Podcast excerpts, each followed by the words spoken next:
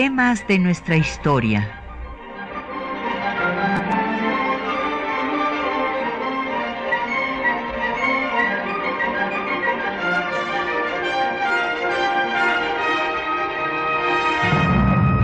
Un espacio que difunde el conocimiento del pasado para comprender nuestro presente.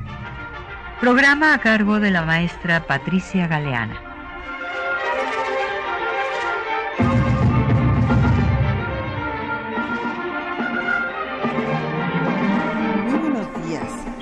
Pues hace 76 años, un 28 de mayo de 1942, nuestro país entró a la Segunda Guerra Mundial. Y pues vamos a dedicar el programa a hablar de este tema, de cuáles fueron las causas que le llevaron a romper la neutralidad, porque como ustedes recordarán, eh, la guerra, la Segunda Guerra Mundial había iniciado en 1939 y nuestro país entra pues ya al final de esta contienda, pues después de que los alemanes hunden dos barcos eh, de bandera mexicana, el Faja de Oro y el Potrero del Llano, y entonces, como escucharán, pues el presidente Ávila Camacho declara que en defensa pues de la soberanía y eh, pues de la dignidad y del honor del país entra a la Segunda Guerra. Y para tener, eh, tenemos el gusto de que nos acompañe el embajador Walter Astie Burgos, que pues ha trabajado mucho estos temas de política exterior, inclusive eh, nos trajo unos libros para nuestros radioescuchas. Bienvenido, Alter, qué bueno que estés otra vez aquí en temas de nuestra historia. Encantado, con mucho gusto. Y tenemos eh, eh, pues dos publicaciones para ustedes. Por un lado, les ofrecemos cinco ejemplares del homenaje que se le hizo a Alfonso García Robles, el eh, Premio Nobel de la Paz 1982. Esta es una obra coordinada por Alberto Enríquez Perea, eh, publicado por la UNAM, eh, por la Facultad de Ciencias Políticas y Sociales, donde podrán ustedes ver pues todo el trabajo de García Robles que habló de la globalización antes de que McLuhan dijera que vivíamos en una aldea global. Alfonso García Robles dijo que los problemas del mundo, la paz, eh, la pobreza, etcétera, eran problemas globales que deberían de resolverse con la cooperación internacional. Y para pues eh, ya ver eh, la situación actual justo sobre la globalización y el nuevo orden mundial en el siglo XXI tenemos eh, la obra del embajador Walter Astie Burgos y María Cristina Rosas, El mundo que nos tocó vivir. Así es que fíjense, este fin de semana van ustedes a poder profundizar en, en política exterior. Llámenos, tenemos como siempre a su disposición el 55 36 89 89 una alada sin costo 01800 505 2688, un correo de voz 5623 3281, en correo electrónico temas de nuestra historia arroba yahoo.com.mx, en Twitter nos puede seguir en arroba temas historia y en Facebook en temas de nuestra historia UNAM y el programa queda en línea en el www.radio.unam.mx. Bueno, pues nuestros radioescuchas ya conocen al embajador Walter Astier Burgos, que ha sido representante de nuestro país en diversas eh, misiones en el exterior, formado originalmente en nuestra universidad y posteriormente con posgrados en el extranjero, pero autor de múltiples libros que no voy a leerlos todos, Walter, pero bueno, lo mismo ha trabajado las relaciones de México con Estados Unidos, las relaciones de México con Europa, y ahora nos hace este, eh, este repaso, recuento de cuál es la situación actual y bueno, pues yo creo que también algo de prospectiva de qué podemos... ¿Hacia dónde vamos? Los escenarios en, en este complejísimo mundo en los que para algunas personas ya estamos en una nueva guerra fría y otros dicen que pues que cuál fría si hay que ver la cantidad de muertos que hay en Siria y en fin y en otras partes del mundo. Pero bueno, pues vamos a ver. De guerras vamos a hablar. Vamos a hablar de guerras. Vamos a ver cómo en México eh, rompe la neutralidad, neutralidad que había tenido en la Primera Guerra Mundial, a pesar de las presiones de Estados Unidos y de Alemania para que entrara en cualquiera de los dos bandos, digamos. Pero hay que recordar que el presidente Carranza estaba en un momento dificilísimo de reconstrucción del país. Estaban eh, los Estados Unidos invadieron Veracruz, se quedaron ahí desde abril hasta noviembre, en 14, justo cuando inició la, la Primera Guerra. Pershing. Después mandaron a la punitiva con casi 10.000 hombres a buscar a, Villa. Y entonces Carranza tenía que eh, pues negociar, ver con mucho cuidado cada movimiento, porque desde luego estaba consciente de que si hacía un movimiento en falso podía hacer que hubiera una invasión masiva del país y por eso, bueno, tuvo una entrevista secreta con los alemanes, pero cuando ya tuvo la certidumbre de que no, bueno, por lo menos desde sus análisis que fueron acertados, de que no iban a invadir Estados Unidos a México, entonces no aceptó la alianza con Alemania. Y estuvo neutral todo el tiempo y esta neutralidad pues le costó a México ser marginado de la Sociedad de las Naciones hasta 1931.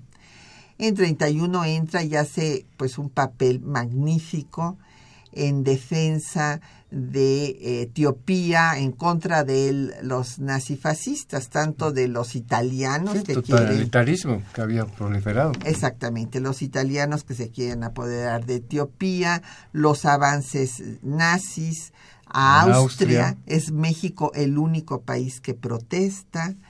Y después de todos los otros avances, desde que llegan a la Finlandia, Española. hay la defensa de la República Española, y cómo abren sus puertas eh, Cárdenas a los refugiados. No solamente manda ayuda, cuando entonces producíamos armamento, se les vende armamento mexicano fusiles, municiones, etcétera, y se recibe a los exilados y se protesta. Todos estos actos van acompañados de protesta en la Sociedad de Naciones.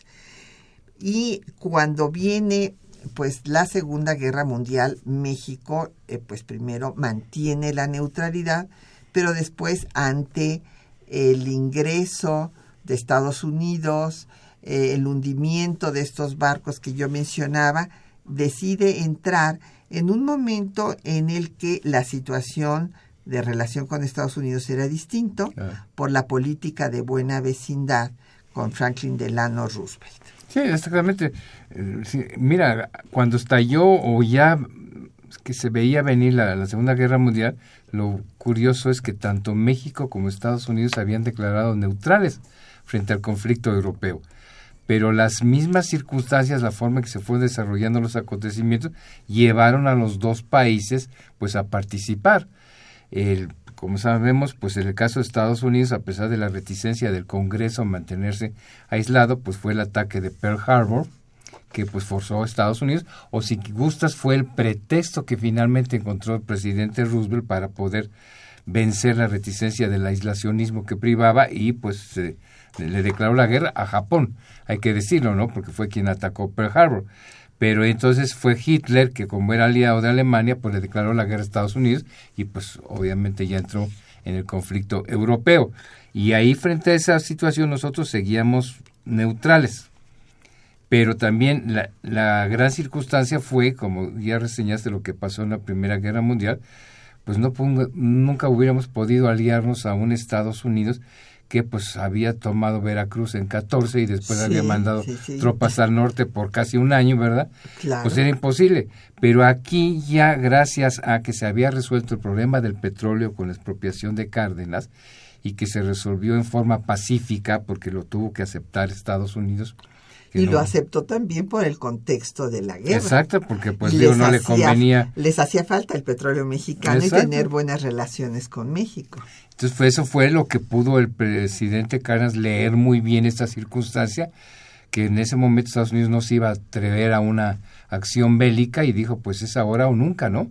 Y bueno, pues, lo único que pidió Estados Unidos fue que hubiera una adecuada indemnización, que se negoció y se pagó.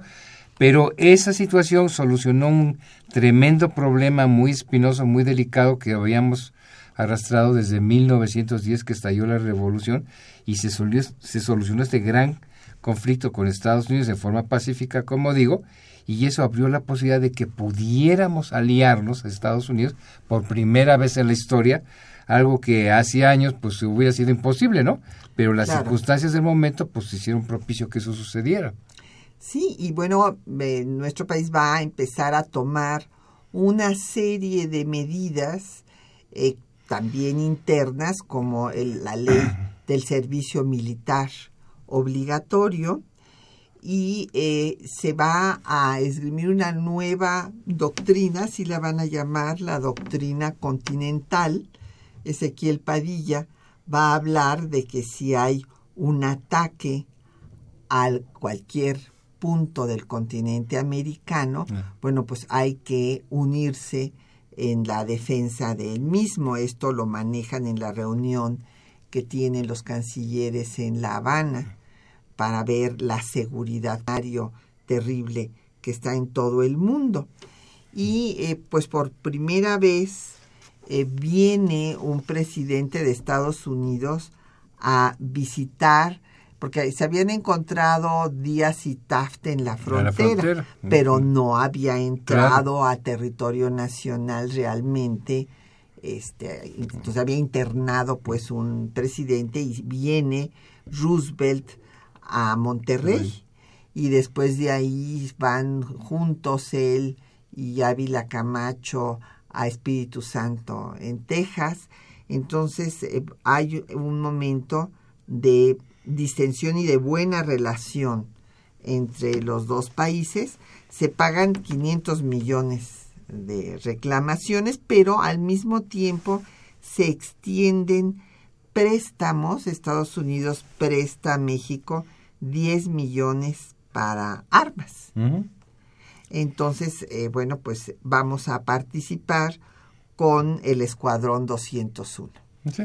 Mira, como tú mencionas, aunque nos manteníamos neutrales, pues habían tomado ya ciertas medidas, por ejemplo, como la, el- la- se volvió a vender petróleo a Estados Unidos, pues que nos habían boicoteado sus empresas con la nacionalización.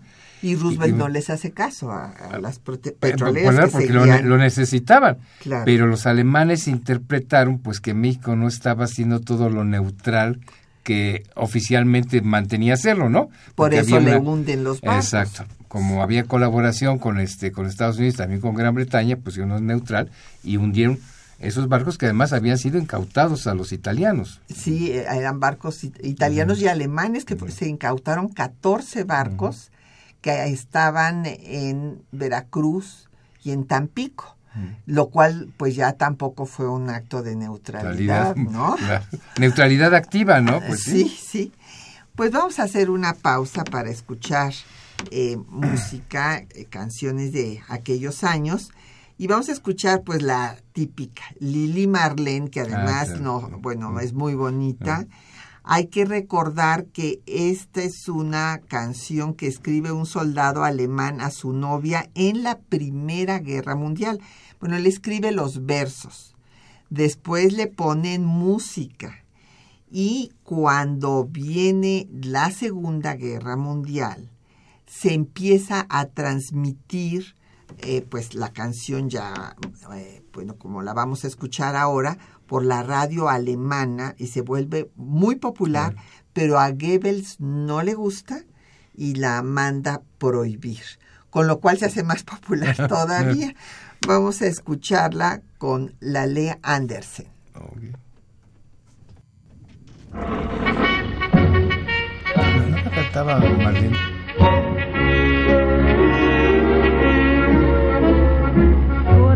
Kaserne, vor dem großen Tor, stand eine Laterne und steht sie noch davor.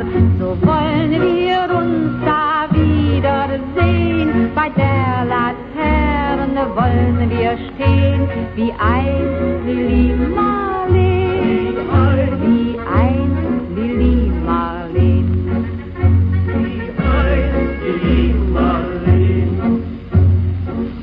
Unsere beiden Schatten sahen wie einer aus, dass wir so lieb uns hassten, das sah man gleich daraus. Und alle Leute sollen es sehen, wenn wir bei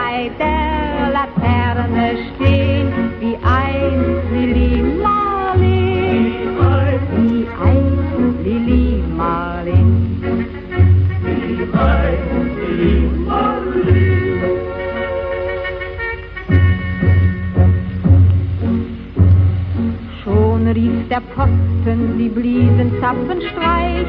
Es kann drei Tage kosten, Kamerad, ich komm ja gleich.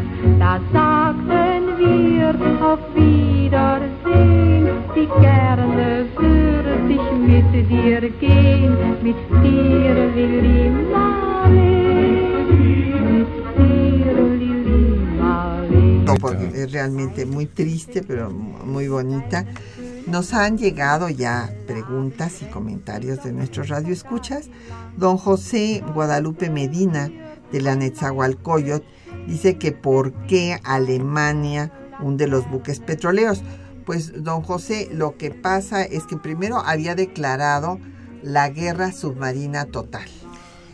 Y después, como comentaba el embajador Walter Astier, pues no, nuestra neutralidad era un tanto relativa en vista de que sí estábamos colaborando con Estados Unidos, Exacto. estaba teniendo petróleo nuestro y estos eran, pues uno era un buque tanque que llevaba petróleo, justamente. Y bueno, pues sí hu- hubo a varios marinos muertos, 16 en el primer caso, en, en el potro eh, sí, Mm. del llano. Potrero del Llano. Potrero del Llano, eh, mientras que en el Faja de Oro, que era el buque tanque, hubo menos muertos, pero eh, bueno, pues eh, esto desde luego fue clamor popular, las organizaciones sindicales como la CTM y demás exigieron que pues se diera una respuesta. Fue una represalia militar, de ¿no? Alemania, por decir. Sí. mm, Sintió que México pues se declaraba neutral, pero pues estaba cooperando, aunque no bélicamente, sí, aliados. con los aliados, con Estados Unidos sobre todo, y pues ahí fue. Y además que habían sido tanques que incaptados a Italia, ¿no? Ujú, que eran sus aliados. Que era todo su, su aliado, claro. que bueno, que eran, eran justo, para que no se vaya a confundir nuestro radio escuchas, estaban el eje, el eje era eh, el Italia, Japón Y y, Alemania. Alemania. Que había sido pues la que había encabezado también este movimiento expansionista que pues eh, fue Sí, sí, fue Hitler quien organizó el eje con estos dos aliados, ¿no? Exactamente. Fermín Luis Ramírez de Cuautitlán Izcalli dice que si México entró en eh, la Segunda Guerra, pero ¿por qué cuando la rendición de Japón no estuvo presente para firmar los acuerdos?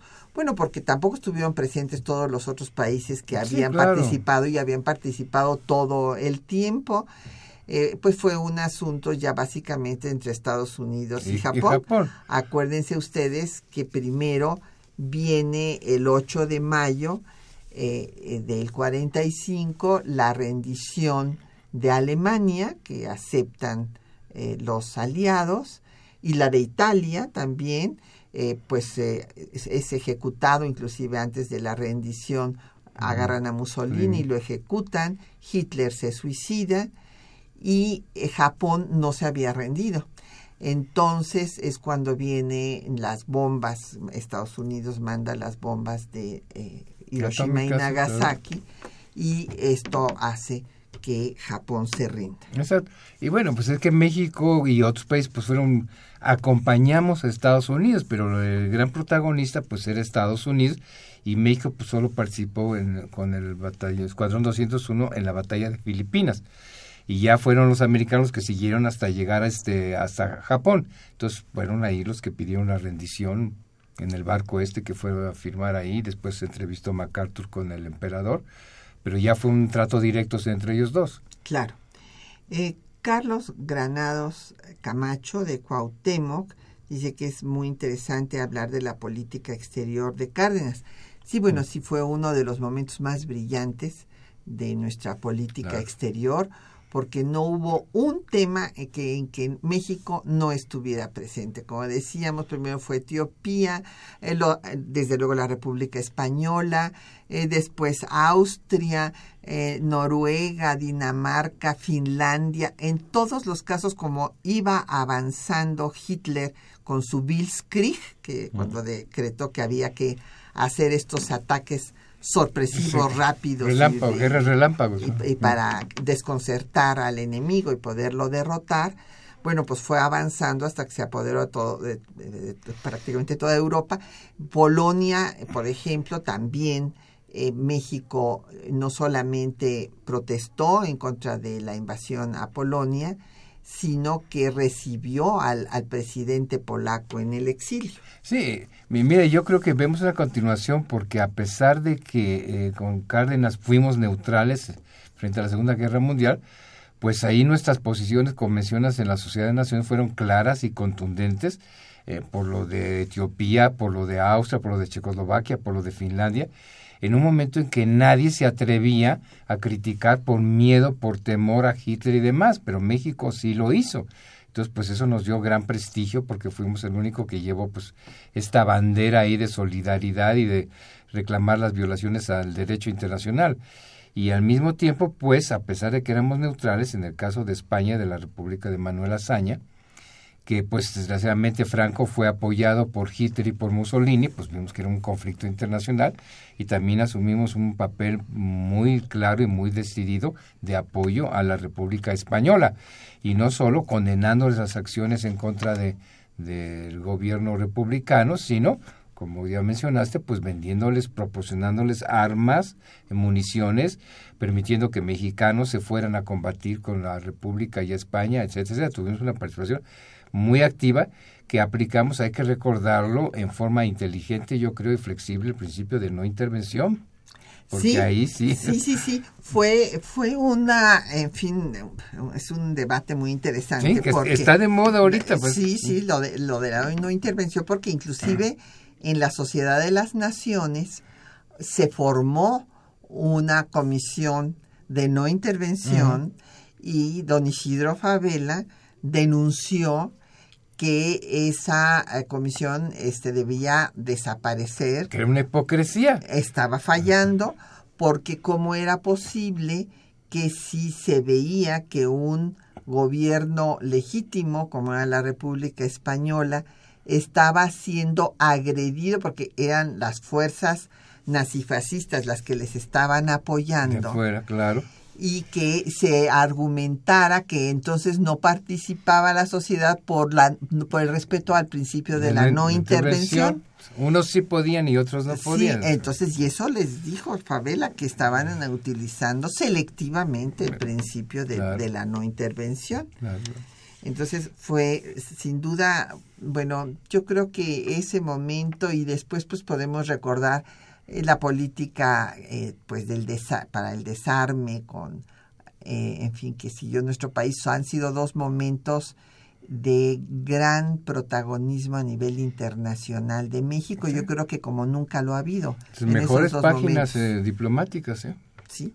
Y le agradecemos mucho a doña Juana Vera González que le guste el programa y nos pregunta María del Rosario Velázquez sobre los libros que presentamos para el Día del Maestro. Bueno, sí, ahí en el Instituto Nacional de Estudios Históricos de las Revoluciones de México presentamos una colección, doña María, que se llama Las Maestras de México. Y ya vamos en el tercer volumen, porque por lo general no se eh, habla de todas las aportaciones que las maestras, Maestras. maestras Mujeres. mujeres, han hecho a la educación en nuestro país. claro. Entonces eh, es muy significativo recordar que a finales del siglo XIX eran el 70% de maestros a nivel elemental y 30% de maestras, porque apenas se les estaba pues eh, permitiendo ya eh, formarse en la escuela normal de maestros, pero a principios del siglo eh, 20 se cambia totalmente esa ecuación y son 70% de maestras mujeres y 30%. Se da una feminización de la enseñanza a nivel elemental.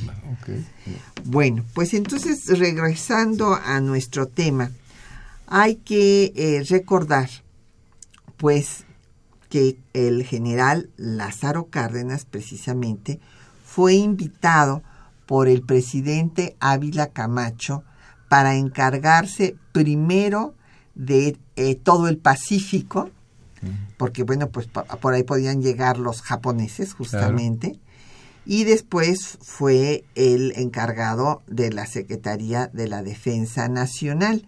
Y aquí también cabe recordar que el general Lázaro Cárdenas, en el momento de la sucesión presidencial, pues eh, tuvo la disyuntiva entre apoyar a Francisco J. Mújica, que pues era un personaje eh, de la posición más de izquierda, por decirlo en términos que Norberto Bobbio dice que son muy claros para entender cuál es la tendencia política de las personas. Y eh, Francisco J. Mujica, pues seguramente eh, Cárdenas pensó que la situación internacional con este clima de guerra y también nacional en donde ha- había habido las fuerzas conservadoras se habían opuesto a la educación socialista, que si hubiera apoyado a Mújica, pues hubiera seguido esta línea radical de izquierda y que tal vez habría habido conflictos internos que nos harían débiles frente al contexto internacional tan complejo.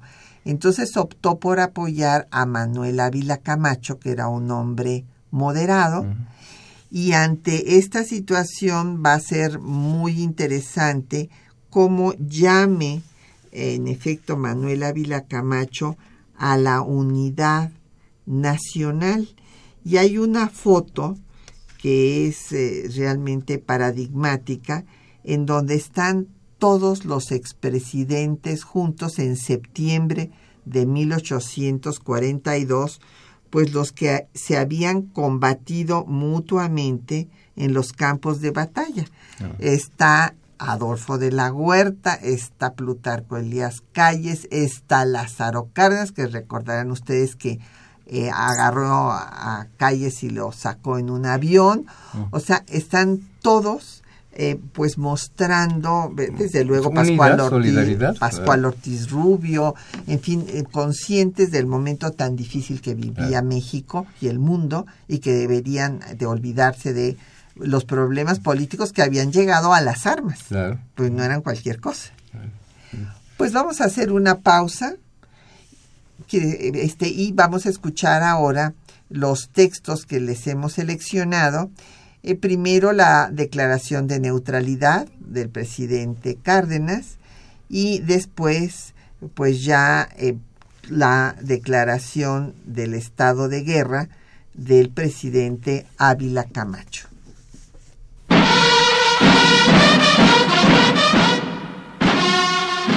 Al estallido de la Segunda Guerra Mundial, el gobierno mexicano decidió declarar su neutralidad ante el conflicto en un mensaje del presidente Lázaro Cárdenas del 4 de septiembre de 1939. La nación entera se une conmigo para lamentar profundamente el hecho de que un grupo de grandes estados, por una circunstancia u otra, hayan recurrido a la lucha armada para buscar la solución de sus diferencias, sobreponiendo así la violencia al imperio de la ley y la justicia. Ante el estado de guerra existente y a fin de fijar y dar a conocer la actitud de nuestro país en el actual conflicto, el gobierno que presido declara su resolución de permanecer neutral en la contienda, sujetando su conducta a las normas establecidas por el derecho internacional y a los preceptos contenidos en los tratados vigentes que determinan al respecto tanto las obligaciones de México como las de los beligerantes. México, en este grave momento, al reafirmar su convicción jurídica sobre el arreglo pacífico de los conflictos internacionales, leal al espíritu de solidaridad continental, ofrece recurrir a todo llamado y participar en todo esfuerzo que tenga por objeto restablecer la paz, limitar la extensión de las hostilidades o disminuir siquiera los estragos de la destrucción y de la muerte. En seguimiento a las declaraciones del presidente, la delegación mexicana ante la Asamblea de la Sociedad de Naciones fue instruida para hacer lo correspondiente en diciembre de 1939. Ante la agresión de que es víctima el pueblo finlandés, el gobierno de México le expresa su cordial simpatía una vez más. Sin embargo, la entrada de Estados Unidos a la guerra obligó a México a prepararse para una eventual invasión en busca de atacar a su vecino. El 14 de mayo de 1942 se recibió noticia del hundimiento del barco mexicano El Potrero del Llano. México protestó ante las fuerzas del eje y exigió la reparación del daño. Días antes de que se cumpliera el ultimátum del 21 de mayo, otro barco, el Faja de Oro, fue torpedeado por un submarino alemán. Fue entonces que el presidente de México decretó estado de guerra. El 28 de mayo de 1942, el presidente Manuel Ávila Camacho se dirigió al Congreso de la Unión en sesión extraordinaria para exponer los motivos por los que era necesario declarar a México en estado de guerra.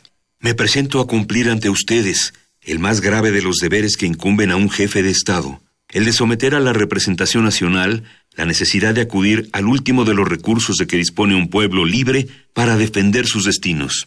Ninguna consideración detuvo a los agresores, ni la neutralidad del país al que la nave pertenecía, ni la circunstancia de que ésta llevase todos los signos externos característicos de su nacionalidad, ni por razones de derecho internacional y humanitarias, el deber de otorgar a los miembros de la nave la oportunidad de atender a su salvamento. De los 35 tripulantes del potrero del llano, en su integridad, mexicanos, solo 22 lograron llegar a Miami y uno de ellos, pocas horas más tarde, pereció víctima de las lesiones sufridas durante el hundimiento. Con la suya, fueron 14 las vidas cegadas por el ataque de los países totalitarios.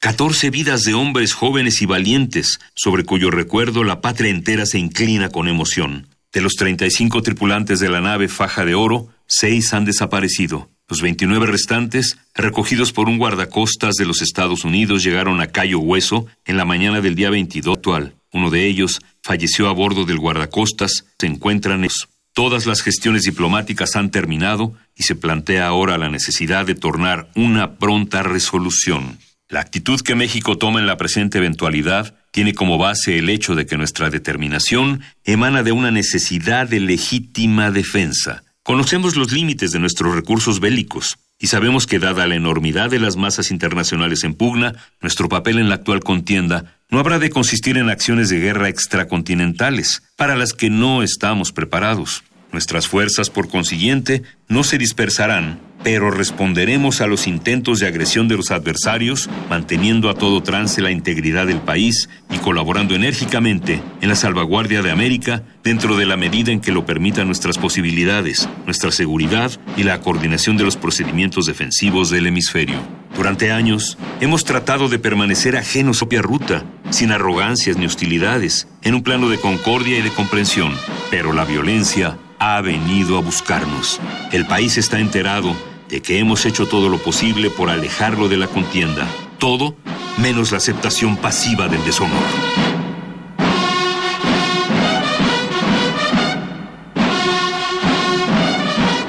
Bueno, pues ahí escucharon ustedes pues los pormenores tanto de por qué primero se declaró la neutralidad y después eh, la explicación de Ávila Camacho de todo lo acontecido con los hundimientos de los dos barcos mexicanos por Alemania. Y nos han llegado una serie de preguntas y comentarios. Walter, primero, María Cruz Paredes de la Magdalena Contreras. Dice que cuál fue la verdad acerca del telegrama Zimmerman de los alemanes a Carranza, que cómo fue interceptado. Lo interceptaron los ingleses y los ingleses se los mandaron a Woodrow Wilson y Woodrow Wilson lo hizo público, porque esto le ayudó para que la opinión de Estados Unidos, que estaba en contra de que Estados Unidos se involucrara en la guerra europea, que decían que no les competía involucrarse en esa guerra entre los imperios y demás allá que eh, tenían pues estaban varados en su guerra de trincheras y que, que, para qué se iba a meter pues con esta eh, idea de que los alemanes estaban tratando de aliarse de México, que México se aliara a ellos más bien, y esto pues afectaba la seguridad de Estados bueno, Unidos. Estados Unidos. Había declarado neutral y entonces ahí pues bueno, eh, también los ingleses obviamente les, les surgía que Estados Unidos cambiara de opinión y entrara en su ayuda, pero había un sentimiento aislacionista, no querían y el, eh, la cuestión del telegrama Zimmerman pues fue lo que los convenció de que pues estaba jugando chueco por decirlo de alguna forma Alemania proponiéndole una alianza con México para hacerles la guerra y eso pues ya provocó que entraran a la guerra no esa fue la decisión. Y hay que acordar por qué fue esta cosa de la intercepción porque no había telegramas directos entre Berlín y la Ciudad de México.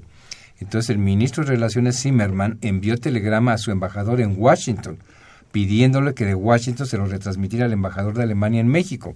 Entonces, en todo ese largo trayecto, pues obviamente los británicos lo interceptaron, lo tradujeron, lo decodificaron y se los entregaron a los americanos. Exactamente. Y, y como dije, también hay que eh, reconocer que evidentemente había una corriente de simpatía a los alemanes aquí en México. Obvio inclusive eh, pues en la prensa se daban debates entre los partidarios de Alemania y los partidarios de los aliados eh, contrarios a Alemania y esto pues era entendible si Estados Unidos había agredido a México, o sea, había bombardeado Veracruz. 14 y Pershing entró a la frontera y Exactamente. el sentimiento antiamericano era muy fuerte, obviamente. Así es. Eh, Javier Guerra, nos dice que cómo compaginaron los alemanes su mentalidad racista con para aliarse con los japoneses y los italianos, bueno, pues el pragmatismo Pues imperó, ¿verdad? Es que todas estas cuestiones son selectivas, ¿no? Ellos deciden pues, este, en un momento dado quiénes son las razas inferiores y cuáles son las que son iguales a ellos, ¿no? Y en ese momento pues les combina una alianza entonces italianos y este japoneses pues eran iguales a los este arios y por eso se aliaron con ellos. Pues sí, escogen cuándo. Sí, escogen un racismo selectivo. Agustín Alcaraz de la Benito Juárez dice que quién declara la guerra si el presidente o el Congreso. Bueno, el presidente va, este discurso que escucharon, se los va a presentar al Congreso. Lo hizo en la Cámara de Diputados. Exactamente, para que entonces el Congreso sea el que avale esta declaración de guerra que presenta como iniciativa el jefe del Ejecutivo. Don Efren Martínez de la Gustavo Amadero dice que qué significa esto de que fuera neutral en su relación con Estados Unidos, si tiene algún... Ah, bueno, es si te, ¿dónde vamos a dar la próxima conferencia? Nos dice Efren. Bueno, el embajador Walter Astier va a estar pronto otra vez en el INER, no recuerdo la fecha. En julio. En julio. Pero vamos a hablar ahí de la guerra con Estados Unidos de 46, 1946. Sí, ese otro el tema, pero ya aquí se los estaremos avisando. Y esto de que fuera neutral, pues era neutral para los el grupo, el grupo beligerante en, en la guerra.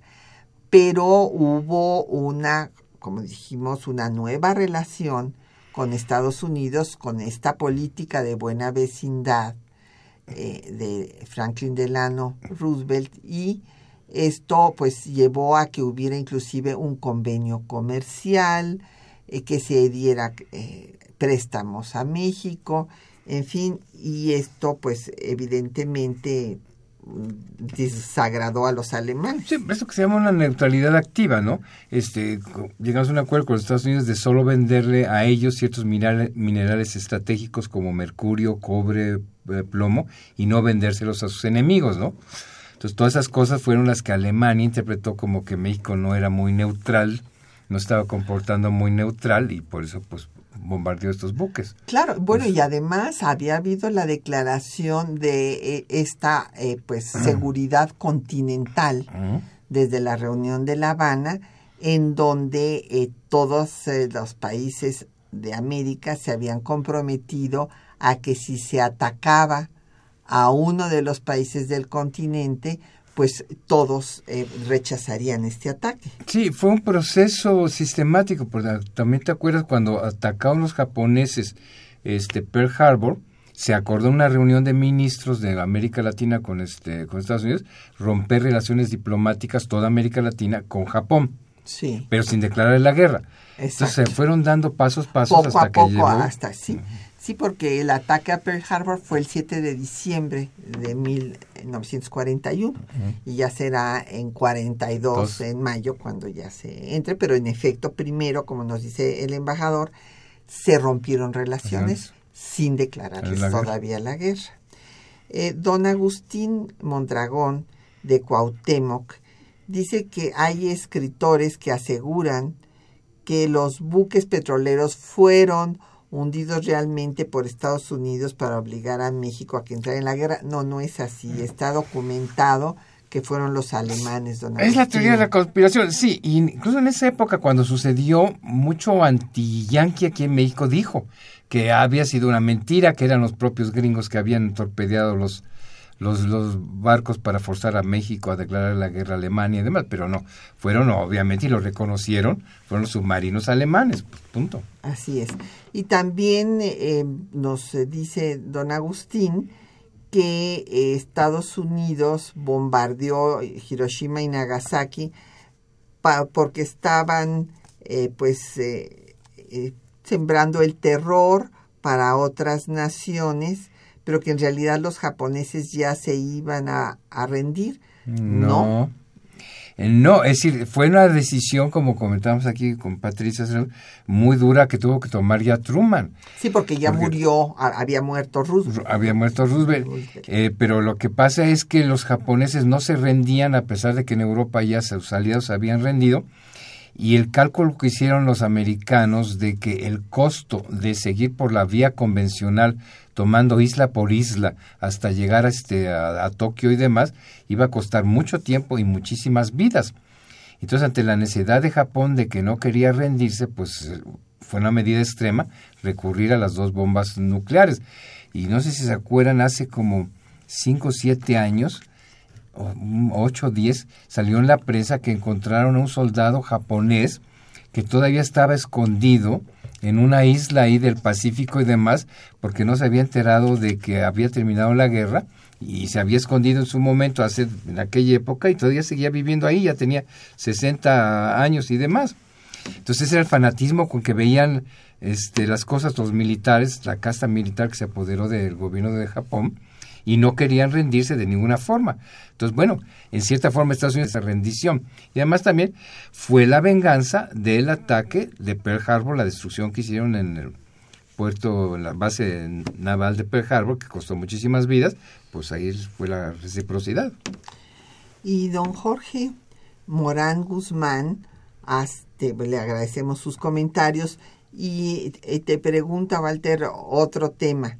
Eh, ¿Qué opina de la intervención de México en la situación de Venezuela? Eh, mire, aquí exactamente lo comentaba hace un momento. hay- uno de los paladines de nuestro principio de no intervención, pues bueno, comenzando fue Carranza, pero también fue mucho Cárdenas. Este Cárdenas llegó al extremo de aplicarlo tan estrictamente que, pues de acuerdo con el principio de no intervención, la- el petróleo mexicano estaba en manos extranjeras y no debía estar en manos extranjeras, y entonces pues no intervención de los agentes externos en nuestros asuntos y los expropió pero tuvo una interpretación muy flexible del eh, principio de no intervención en el caso, como mencionamos, de nuestra actuación en el caso de la Sociedad de, De- las Naciones y en el de la República Española. ¿Por qué? Porque hay valores supremos superiores que en un momento pues hace necesario que la interpretación de este principio pueda ser flexible. ¿no? Y sinceramente, en el caso de la República Española, nos metimos hasta la cocina, ayudando con armas, con un equipo, Con, Personas. con personas, con todo. Entonces yo creo que es un buen ejemplo de cómo debe aplicarse este principio, que es yo creo lo que estamos haciendo ahora en el caso de Venezuela. No podemos maniatarnos, ¿verdad?, con base en un principio y pues permitir la violación de la democracia, de los derechos humanos, entonces, para un país que es tan cercano y tan querido por nosotros como es Venezuela. Entonces yo estoy de acuerdo en que se está haciendo lo correcto, acompañado de otros países latinoamericanos con la Declaración de Lima, el Grupo de Lima. Pues vamos a hacer otra pausa para escuchar música. Doña Idalia de la Concha de la Venustiano Carranza nos dice que si pudiera yo repetir los nombres de las canciones y dónde podemos conseguirlas. Pues ahora ya ve que todo se consigue en internet, doña Idalia. Ahí este, nuestra productora Quetzalín sabe dónde, entonces ella le, le avisará este, cómo bajarlas y demás. Y bueno, pues una fue Lili Marlene y ahora Dile Marlene, pues se, Marlene. se encuentra ahí en, en- En todos en lados. internet, ¿sí? Sí, sí. Muy famosa. Y, y también eh, vamos a escuchar ahora la pues una canción romántica pero ahora de los Estados Unidos It's been a long long time que eh, pues también se puso muy de moda en el 45 cuando se daba la bienvenida a los soldados y la vamos a escuchar con la banda de eh, Harry James que es la banda que la puso de moda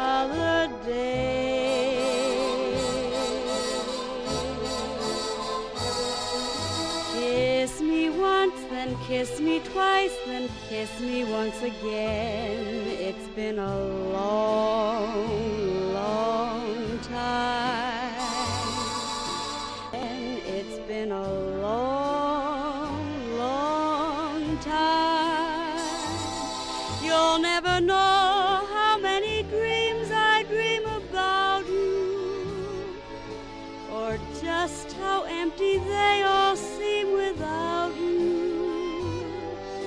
So kiss me once, then kiss me twice, then kiss me once again. It's been a long,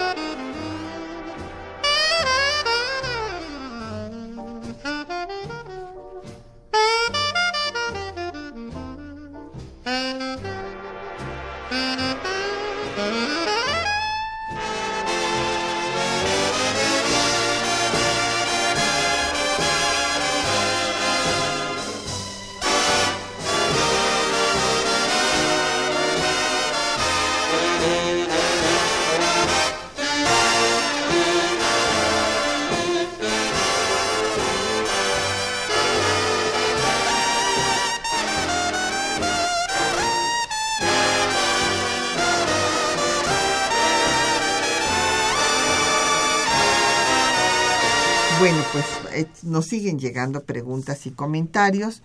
Don Jorge Caballero de Coyoacán dice que eh, estos barcos que fueron hundidos eran alemanes y que venían por combustible a México y que este pues se les había encargado desde el principio de la guerra a Alemania y que no habían podido llegar hasta entonces y que entonces llegaron a Veracruz y México los confiscó y Alemania no le gustó y por eso los mandó hundir. ¿Es cierto esto? No, no, don Jorge. Es de lo que se sabe. Es, eh, estos barcos fueron fabricados en Inglaterra, eran británicos y después los habían comprado de, de transporte para eh, Italia.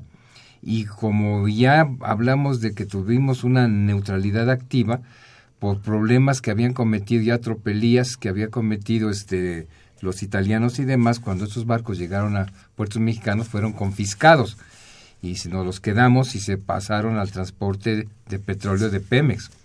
Pero no eran alemanes, ni fueron fabricados para nosotros, sino nosotros se los, se los quitamos a los italianos, pues.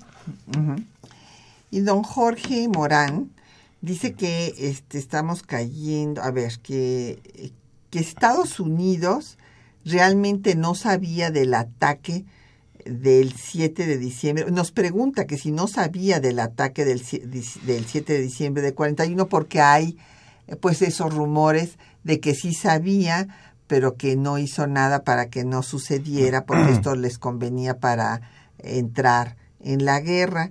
Entonces esa sería la primera pregunta. Y la segunda, que por qué la flota de los portaaviones no estaba en Pearl Harbor el día del ataque. O sea, aquí don Jorge está pensando que a lo mejor sí sabían del ataque y por eso no estaba ahí el, el portaaviones. Sí, lo, lo, que ha salido recientemente ha salido información de que sí sabían los americanos de que había riesgo de que pudieran atacar los japoneses Pearl Harbor. Tan es así que tuvieron una instalaron una gran protección militar este, a San Diego y a Los Ángeles. Pero la cuestión está que en aquella época los aviones no podían cruzar de un solo vuelo, de un solo tiro, el, el, Océano Pacífico, ¿no? Tenían que reabastecerse, entonces no podían llegar hasta Los Ángeles, pero sí estaban parapetados temiendo un ataque japonés. Y entonces la pregunta es, ¿por qué se hicieron eso en las costas del continente acá? no se dieron cuenta que era más factible que atacaran Pearl Harbor, que estaba más cerca de Japón.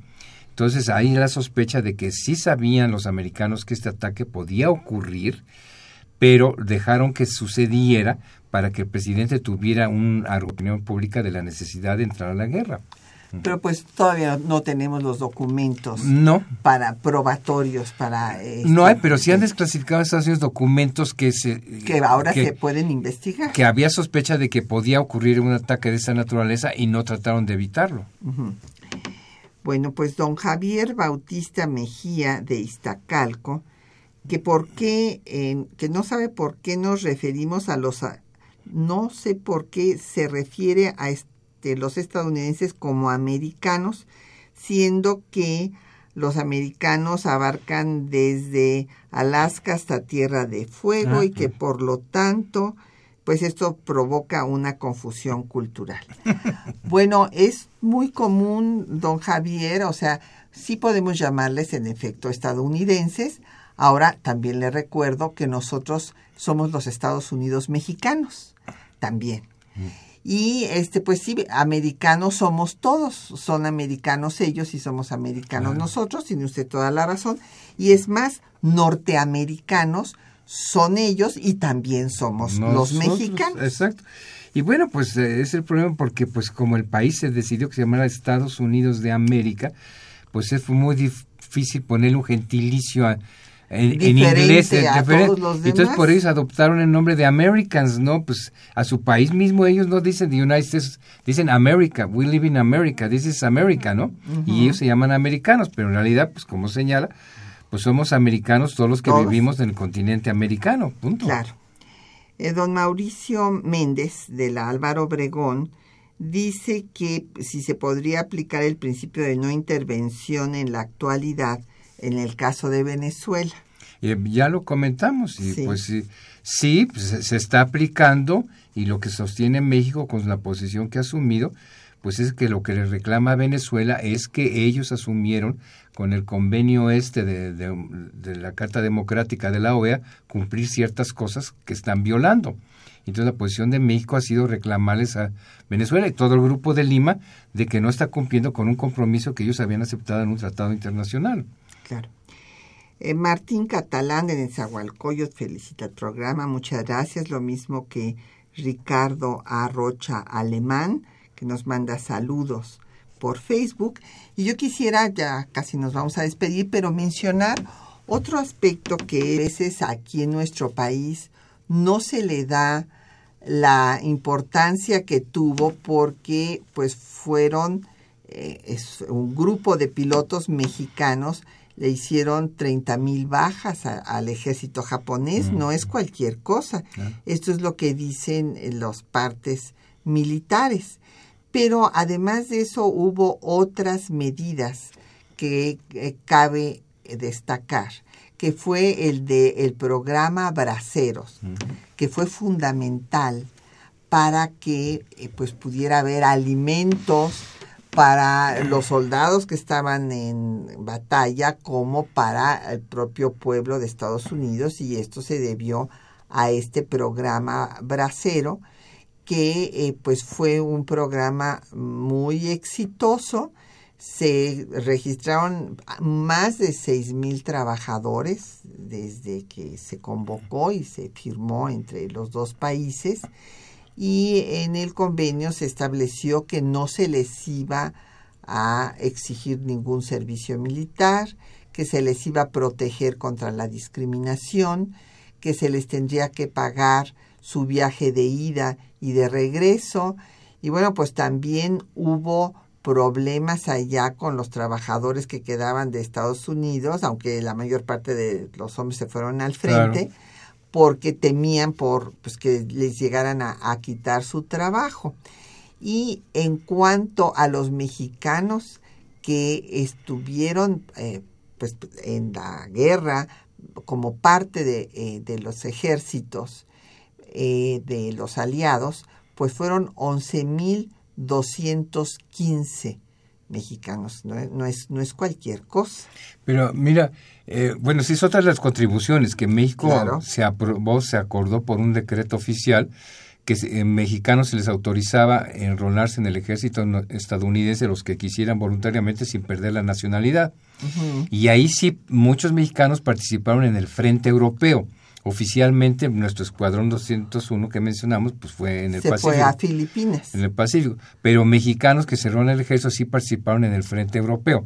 Y la cifra que tú mencionas es de once mil y pico, pero Estados Unidos ha dado una cifra más alta que llega hasta los 50 mil soldados mexicanos. Que, Sí, pero sí. México siempre ha tenido un registro mucho más bajo. Es que ese fue el, el nombre oficial que se manejó en aquel tiempo, pero seguramente no había toda la Bueno, información. el regi- claro, ¿cuántos se metieron ahí por sin avisar al gobierno de México, no? O sea, Eh, exactamente, entonces por eso hay esa diferencia de cifras. Pues bueno, pues ya nos tenemos que despedir, se nos acabó el tiempo. Gracias, Con Burgos. muchísimo gusto. Gracias, Walter. Y le agradecemos pues a nuestros compañeros que hacen posible el programa, Juan Stack y María Sandoval en la lectura de los textos, Socorro Montes en el control de audio, eh, Quetzalín Becerril en la producción, Linda Franco en los teléfonos con el apoyo de don Felipe Guerra y Patricia Galeana se despide de ustedes hasta dentro de ocho días.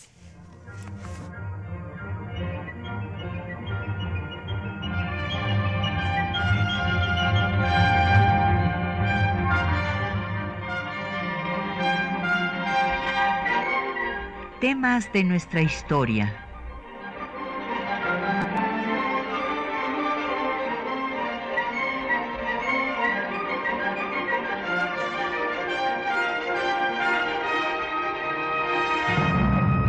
Un espacio que difunde el conocimiento del pasado para comprender nuestro presente. Programa a cargo de la maestra Patricia Galeana.